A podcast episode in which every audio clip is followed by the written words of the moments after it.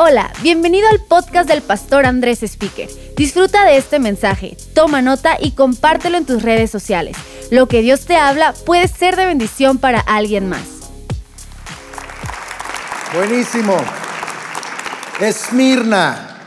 He titulado mi mensaje el día de hoy, Esmirna, la iglesia pobre pero rica. La iglesia pobre pero rica. Si estás tomando notas, puedes escribir el título. Eh, el otro día, hace tres, cuatro días, eh, Max, nuestro gatito, se escapó de la casa.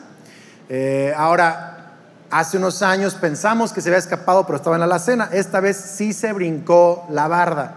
Y Kelly alcanzó, es la primera vez, alcanzó a ver que Max se brincó la barda, estaba ya sentada en la sala y, vio, y gritó, Max, Andrés, ¿verdad? Y el gato y Sofía se puso a llorar, eso fue una histeria, la casa entera, ¿verdad? A veces siento que aman más a Max que a mí, ¿no? Y entonces eh, se, brincó al, lote de atrás, un lote, baldío atrás de la casa, y nos subimos con Lucas al carro para ir a la colonia de al lado. Un amigo vive atrás de la casa, le dije, oye, por ahí si ves a Max, nomás que no se vaya a otro lado, que no se escape. Él estaba, llegamos y empezamos a gritar, Max, Max, y no aparecía el gato, y eh, eh, el lote baldío estaba feo, así como ramas, espinas, así todo feo, y el gato no lo encontrábamos, y pues me metí ahí, estaba con chanclas y shorts y todo, raspándome las piernas y entrando, buscando al gato y de pronto sale el gato brincando y queriendo regresar a la casa. Entonces estaba tratando de subir al muro y se resbalaba porque no había cómo agarrarse y con las uñas se agarraba y se, resbalaba de regreso y desesperado por regresar a nuestra casa. Y yo creo por el miedo, el pánico de que estaba fuera de casa y no es un gato salvaje, es un gato de casa, eh, no me reconoció, lo agarré, me rasguñó todo por todas partes lo llevé de regreso a la casa, soy el héroe de mi esposa y de mi hija también, ¿verdad? Y em, por cierto, ayer mi esposa está predicando en un evento de mujeres en El Paso y ayer dije, voy a aprovechar antes que llegue mi esposa, le voy a poner un, eh, alambre de gallina eh, a donde se escapó el gato para que no se vuelva a escapar y que mi esposa me ame todavía más cuando regrese. Entonces yo ahí todo hacendoso, arreglando el, alambre y todo eso. Y me dio un martillazo aquí en, no se lo puede ver, ahí está, mire, un martillazo, así traigo el dedo hinchado negro y todo. Ahí están las marcas de mi amor, ¿verdad? Por mi esposa, ahí están las marcas de mi sufrimiento. Pero Max, yo creo que Max pensó, ya estoy harto de esta casa. Porque tenemos un perrito que se llama Tiny.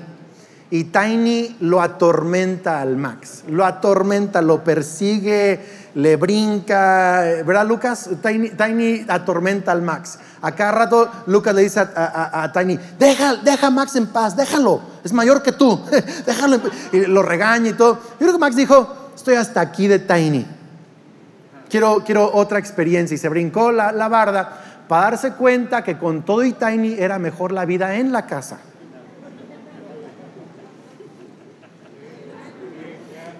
Y la verdad es que la vida en Cristo es mucho mejor.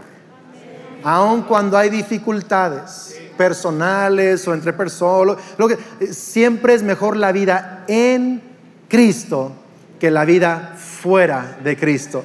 El salmista lo dijo así, prefiero eh, estar un día en la casa de mi Dios que estar mil días fuera de la casa de mi Dios. Es mejor estar en Cristo. Y Esmirna, la iglesia en Esmirna entendía esto, que Jesús valía cualquier sufrimiento. Y de eso vamos a hablar el día de hoy. Ellos se quedaron en Cristo, aún en las dificultades. Y podemos leer el, el, inicio de la carta a Esmirna. Dice así el verso 8. Recuerden, la primera parte siempre es la introducción de Jesús. Dice, escribe al ángel, lo explicamos que es el, es el pastor, el obispo de la iglesia de Esmirna. Esto dice el primero y el último. Realmente la traducción a mí me gustaría que dijera mejor el principio y el final pero está bien el primero y el último. No que sea el último en importancia, sino que Él está al final. Y el que murió y volvió a vivir. ¿No le encanta eso? El que murió y volvió a vivir. Ahora, ¿por qué se presenta Jesús de esta manera? Y tú y yo vamos a ver que cada carta Jesús se presenta a cada iglesia de una manera distinta. ¿Por qué? Porque en diferentes épocas y diferentes situaciones necesitamos conocer diferentes aspectos de nuestro Dios. La Biblia le llama atributos de nuestro Dios o virtudes de nuestro Dios. Y hay momentos que necesitas a Dios como tu proveedor. Hay otros momentos que lo necesitas como tu padre, tu confidente. Hay otros momentos que lo necesitas como tu consejero. ¿Tiene sentido esto o no? Entonces Él se presenta de maneras diferentes a cada iglesia. Y esta iglesia se presenta como el primero y el último, el principio y el final, el que murió y volvió a vivir. ¿Por qué? Porque la iglesia en Esmirna entendía este lenguaje primero y final. Ahora, Juan nos enseña que el verbo estaba con Dios y el verbo era Dios y estaba con Dios antes de que todo fuera creado y todo fue creado por medio de Jesús. Entonces quiero que sepas algo, Jesús no fue creado por Dios, Jesús es Dios. Es la segunda persona de la Trinidad. E, era con Dios y era Dios, dice Juan. ¿Tiene, ¿Tiene, sentido esto o no? Entonces Jesús está diciendo, yo soy, antes de todo, yo soy. Es más, tú existes porque a través de mí fuiste creado. Yo te imaginé, tú eres mi idea. No eres, un, no eres un accidente, no es accidente que estás vivo en el 2021, no es accidente que te apellides López. Yo, yo te imaginé, tú eres mi, yo, yo soy antes de todo. Y lo dice, pero también soy el final. Estoy al último. En otras palabras, la muerte no es el final, yo soy el final. Estuve antes de todo, estaré después de todo. Los cielos y la tierra pasarán, pero mi palabra no pasará. Yo soy el final. Entonces, ¿por qué, ¿por qué les decía esto? En Esmirna, el nombre de Esmirna viene de una fragancia que también era, un, era para embalsamar llamado mirra. Y mirra, recuerdan, lo llevaron a Jesús, uno de los tres presentes. La mirra se utiliza para embalsamar a los muertos. Dicen que era un regalo profético para eh, eh, hablar de la manera en que Jesús salvaría a la humanidad a través de su muerte en la cruz. Pero la mirra representa final. Final. Esmirna era la ciudad con el derecho exclusivo de importación y exportación de mirra. Y vendían toneladas de mirra a Egipto para embalsamar a sus muertos, porque es una cultura muy fuerte en Egipto, faraones, todo eso. Entonces, ellos, sabían lo que mirra significa, es el final. Cuando una familia pide una orden de mirra es porque fue el final de alguien. Pero Jesús dice, mirra no es el final. Yo estoy después de eso. Después de la muerte hay resurrección en Cristo Jesús. Para los cristianos nuestro final no es cuando nos entierren o cuando eh, nos quemen y tengamos cenizas. Ese no es nuestro final. Ahí está nuestro cuerpo, pero nuestro espíritu está en el paraíso de Dios. En ese instante estamos vivos y el día vendrá en que Jesús regresa y nos resucitará juntamente con Él también en nuestro cuerpo. Pero la muerte no es el final, mirra no es el final. Jesús dice, yo soy el final. Y lo dice el que estuvo muerto y volvió a vivir. Esto tiene una relación con la historia de Esmirna. Esmirna, como vimos, fue fundada en el año 3000 antes de Cristo. Luego hubo una, eh, una otra fundación en el siglo 11 antes de Cristo. Pero en el año 700 antes de Cristo, un gran terremoto destruyó mucho de la ciudad y la reconstruyeron. En el año 600 antes de Cristo, el rey de Lidia, otro imperio, la destruyó también y la trataron de volver a construir. Y en el año 545 antes de Cristo, los, los persas la acabaron por completo. La redujeron básicamente a un pequeño pueblito de unas cuantas familias, la ciudad muerta le llamaban. Pero en el año 330 a.C., Alejandro el Magno mandó reconstruir la ciudad. ¿Y sabe cómo se autonombraba Esmirna? Somos la ciudad que estaba muerta y volvió a vivir. Entonces Jesús dice, ustedes ubican lo que significa estar muerto.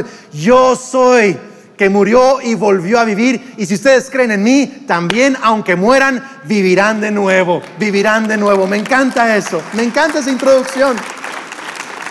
Luego el verso 9 dice, conozco tus sufrimientos y tu pobreza, sin embargo eres rico. Y sé cómo te calumnian los que se dicen ser judíos, pero que en realidad no son más que una sinagoga de Satanás. Entonces aquí entra, la primera sección es la presentación, la segunda sección es el ánimo o, el decir, van muy bien, conozco lo que están haciendo. Y Jesús aquí dice, sé de su sufrimiento y que están sufriendo por mí es la implicación, están, están sufriendo dificultades por mí. Y había tres dificultades que estaban sufriendo los cristianos en Esmirna. Ahora, la palabra sufrimiento que usa Jesús es una palabra en griego que habla de tribulación o tortura.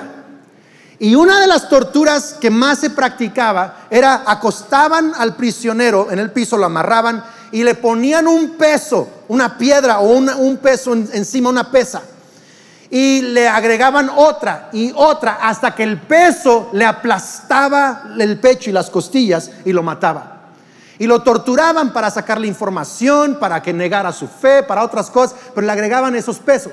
Y Jesús dice, yo veo la opresión con la que están viviendo. Veo cómo están siendo torturados. Veo cómo están siendo oprimidos. Y da tres cosas. La primera que le dice, veo que están sufriendo pobreza. La primera opresión de la iglesia en Esmirna era pobreza. Pobreza. Ahora, cuando alguien está pasando una mala temporada económicamente, ¿qué le decimos usualmente? Ten fe. ¿Sí o no? Échale ganas. Porque creemos, y es parcialmente cierto, que si estás pasando una mala racha, o te falta fe, o te faltan ganas. Quizá no estás administrando bien o no estás trabajando duro o no estás qué sé yo. Entonces, o te falta fe, no estás honrando a Dios, pensamos, o te falta ganas, o las dos. Y es cierto que algunos así están en situaciones difíciles en su economía porque o no honran a Dios o no le están echando ganas. Pero en Esmirna los cristianos sí honraban a Dios.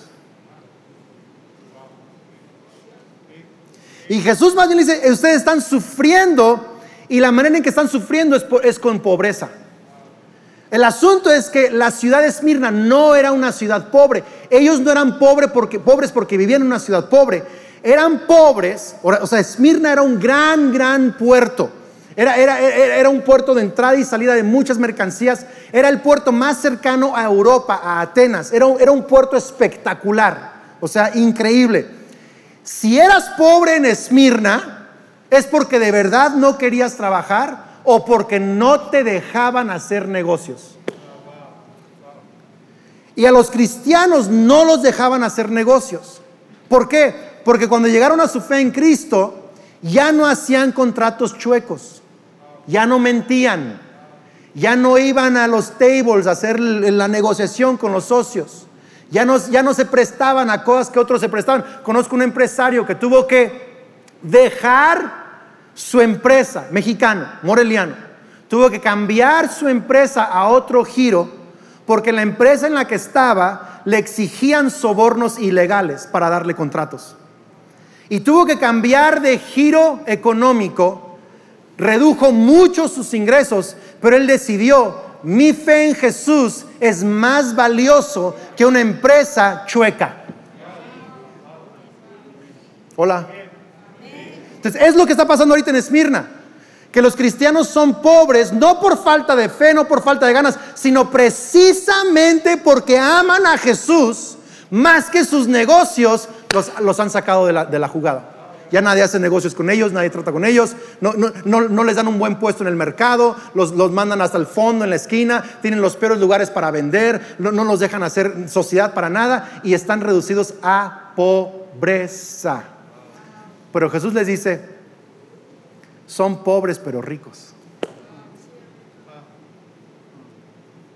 Son pobres, pero ¿sabes que Jesús ve la riqueza muy diferente a lo como la vemos nosotros? O sea, no tenían cosas, pero tenían a Cristo. tenían amor, tenían ánimo. Mi abuelita no fue una mujer rica, no fue una mujer exitosa en los términos de este mundo, ni fue una mujer adinerada. Es más, cuando murió, no sabíamos, pero ella literal la estaba pasando mal económicamente y subsistió sus últimos años con deudas. Y cuando dejó su herencia, prácticamente se fue toda la herencia en pagar sus deudas, lo poco que tenía. Y mi abuelita nunca fue rica en términos humanos, de cosas, pero a esa mujer era rica, rica en amor rica en su amor por Cristo, por la gente, en su amor por México, en la fe, en las naciones. Esa mujer te animaba porque te animaba, te abrazaba, te rompía la espalda. Me explico, era esa, esa, señora chiquita, chaparrita, así fuertecita, mi abuelita, te daba de comer de lo que pudiera, como fuera, lo que fuera. Mi abuelita era rica, aunque era pobre, y es lo que estaba pasando en Esmirna, que eran pobres, pero Jesús y ustedes son ricos. Y quiero que sepan algo, que anoten algo que quizá les va a molestar, pero quiero que lo piensen y lo mediten. En otra de las iglesias vamos a ver la otra contraparte, pero este lado se las voy a dejar así sin explicárselas bien. Ahí que Dios les ayude. Amar a Jesús puede prosperarte y puede empobrecerte pero siempre va a enriquecerte. O sea, a veces seguir a Jesús va a causar que tu negocio prospere, a veces va a causar que tus finanzas mermen, pero siempre Jesucristo te va a enriquecer. Siempre va a enriquecer tu espíritu, tu fe, tu vida, tus relaciones, tus pensamientos, tus emociones. Siempre te va a enriquecer. Siempre te va a enriquecer. Entonces es la primera opresión. La segunda opresión que tenían era la calumnia de los judíos, que se decían ser judíos, pero solo eran de sangre, no eran de corazón. Es más, Jesús dice, son de la sinagoga de Satanás. Y eran calumnias muy, muy fuertes. Eh, decían que eran eh, los judíos de los cristianos, que eran eh, caníbales, porque escuchaban, ¿verdad? Rumores que pues en la Santa Cena hablaban del cuerpo y de la sangre. Si no, es cuates se comen a, los hijos y a la suegra. O sea, se comen a todo el mundo. Son caníbales y de verdad los calumniaban con que hacían un montón de cosas ilegales en sus reuniones, con que querían derrocar a César, un montón de mentiras. ¿Y qué es lo que esto causaba a los cristianos en Esmirna? Ahora, los judíos lo hacían para distanciarse de los cristianos, porque los cristianos hablaban de un hombre judío, Jesucristo, el Mesías. Y los judíos decían, no, no tenemos nada que ver con esos cuates porque ellos querían permanecer en un lugar de privilegio que tenían como sociedad. Ellos sí habían caído en un montón de incongruencias y no querían arruinar su posición económica, por lo tanto se distanciaron de los cristianos. ¿Tiene sentido esto o no? Y los calumniaban. Esa es la tercera opresión. La tercera opresión, número tres, vamos a leer ahorita, es la opresión de la prisión y de muerte. Fíjate cómo les dice Jesús en el verso 10. Esta podría ser la sección de corrección, aunque en este sentido, en esta iglesia no se le conoce como una corrección, sino más bien como animar a continuar. Y les dice, no tengas miedo de lo que estás por sufrir. Ahora digo, a ver, espérame, si sabes que ya estamos sufriendo. O sea, ya estamos en pobreza, ya nos han rechazado de todo círculo social porque nos calumnian. O sea, ya ni amigos tenemos. Algunos seguramente habrán perdido familiares, como les ha pasado a algunos de ustedes, que por ser cristianos ya no les permiten entrar a ciertas casas. Pasa en México todavía. Y luego Jesús les dice, y dice, y van a sufrir un poco más. Los voy a preparar. Pastor, pensé que era el Evangelio de la prosperidad.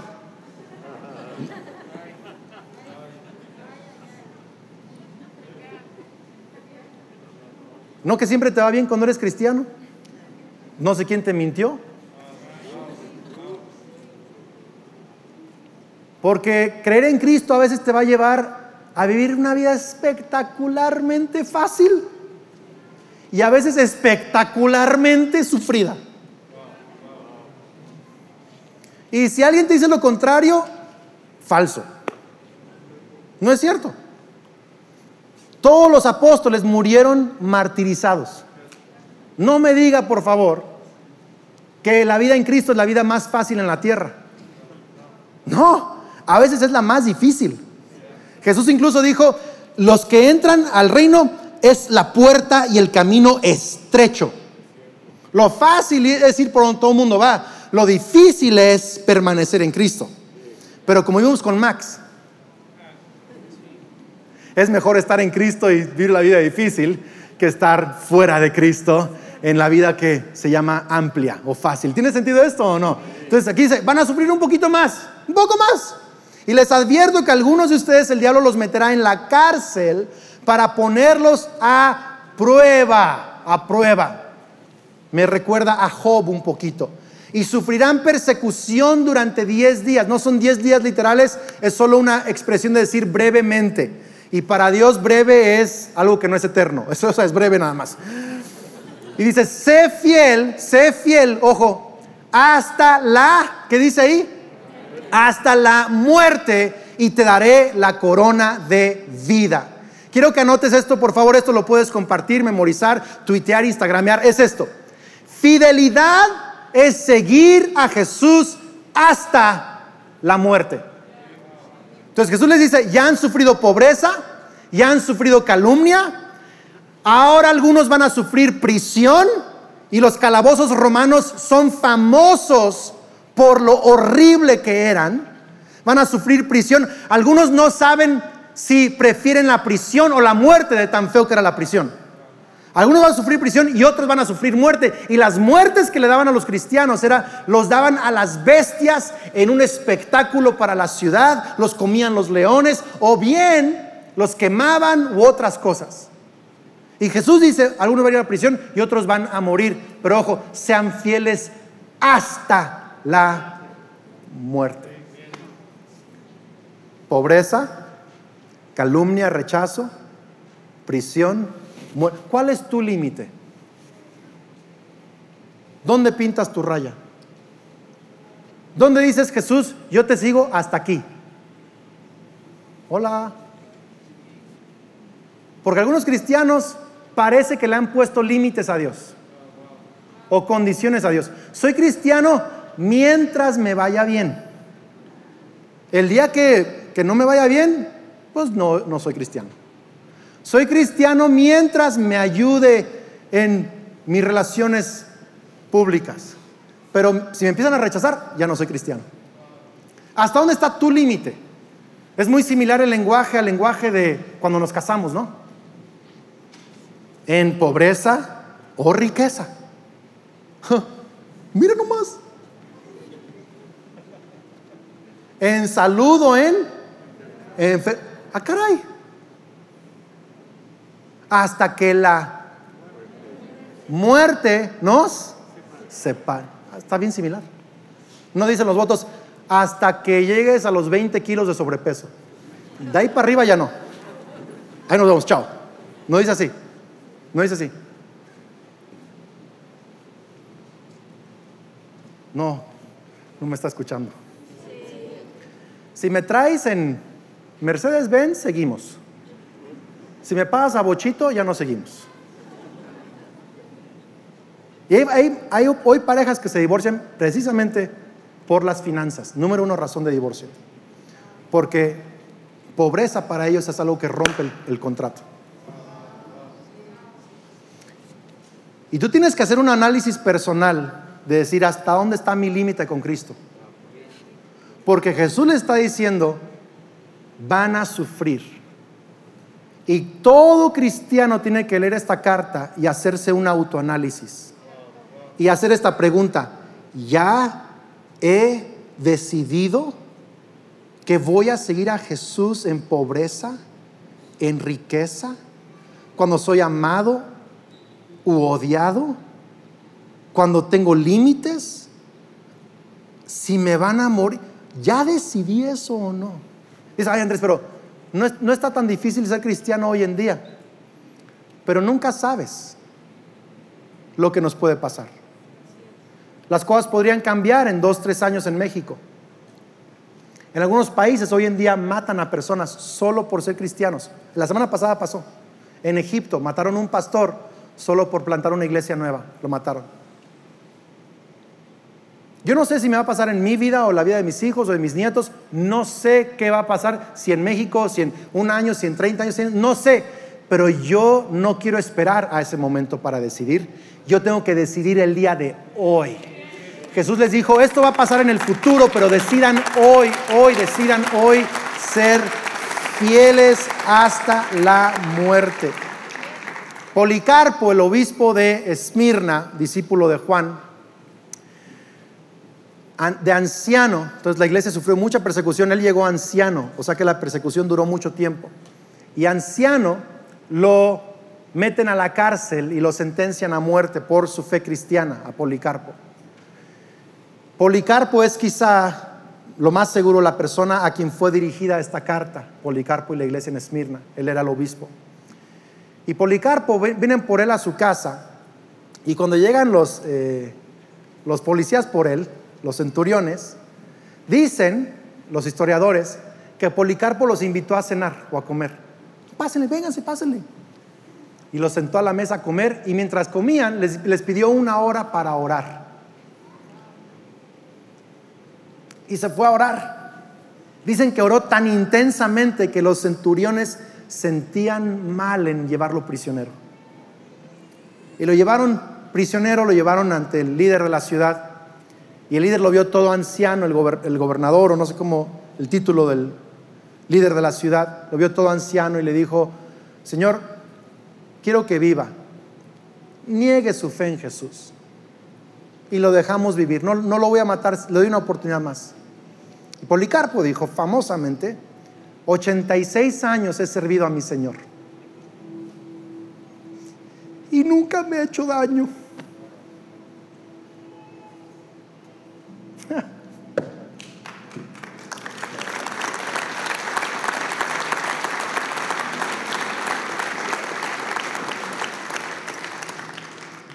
¿Sabe qué me pegó ahorita? que Policarpo también sufrió pobreza y dijo, no me ha hecho daño. No escucho eso. Policarpo sufrió calumnias y rechazos y dijo, no me ha hecho daño. Porque algunos traducimos circunstancias difíciles como que Dios nos hizo daño. No lo vemos como nuestra ofrenda de adoración a Dios. Policarpo dijo, nunca me ha hecho daño. ¿Cómo voy a negarlo? Nunca me ha hecho daño.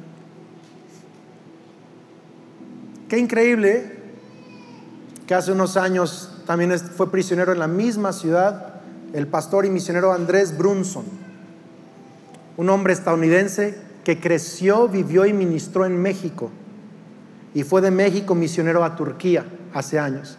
Por cierto, yo le estoy pidiendo a Dios, este pastor le está pidiendo secretamente que algunos Dios les dé el llamado de ser misioneros en Turquía después de esta serie. Es mi oración. Y lo, lo pusieron en la prisión injustamente en Esmirna, la misma ciudad. Qué interesante que el mundo musulmán conoce a Esmirna como la ciudad infiel, porque le ha sido fiel a Jesús. Es la única ciudad de las siete que siga habiendo comunidades de fe cristiana hoy en el 2021.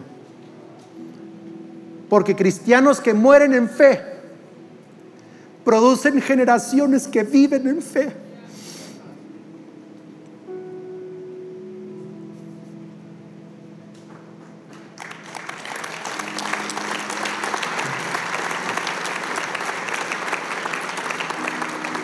Hasta que no decides vivir y morir por Cristo es hasta entonces que tu vida tiene impacto en las generaciones que vienen.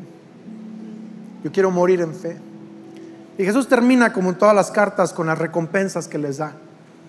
Y la primera recompensa que les dice, les voy a dar la corona de la vida. La corona de la vida. Sabes que el símbolo de Esmirna era una corona. Una corona es muy importante en la cultura romana. La usaba el César, el emperador, los gobernantes, la élite de la ciudad era el reconocimiento por los campeones en el deporte, en las competencias. Era, era- eh, eh, todo el mundo que era ganador tenía una corona. Pero los cristianos no podían ganar ni en la economía, ni en el deporte, ni la política, ni en nada porque no los dejaban en Esmirna. Un cristiano de Esmirna nunca usaría una corona, siempre sería visto como un perdedor en la sociedad. Pero Jesús dice, si estás dispuesto a, vivir a los ojos de la gente que piensen que eres perdedor, pero eres fiel a mí, cuando yo te vea,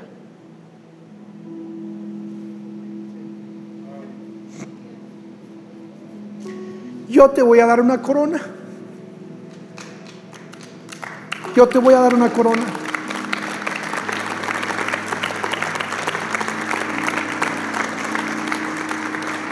La iglesia pobre pero rica. La iglesia loser pero ganadora. La iglesia sufrida pero vencedora. Te va a dar la corona de la vida. ¿Para qué quiere uno coronas en el cielo? Más que para echárselas a Jesús en adoración. Una vida vivida en fe produce una eternidad en adoración. Y termina con el último versículo, último versículo dice, el que tenga oídos oiga lo que el Espíritu dice a las iglesias. Y luego dice, y el que salga vencedor no sufrirá daño de la segunda muerte.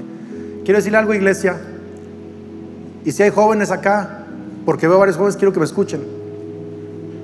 Y si hay gente que le tiene temor a la muerte, necesita escucharme ahorita. No le tengas miedo a esta muerte. No le tengas miedo. Tenle miedo a la segunda muerte. La primera muerte solo acaba con tu cuerpo. La segunda muerte acaba con tu alma.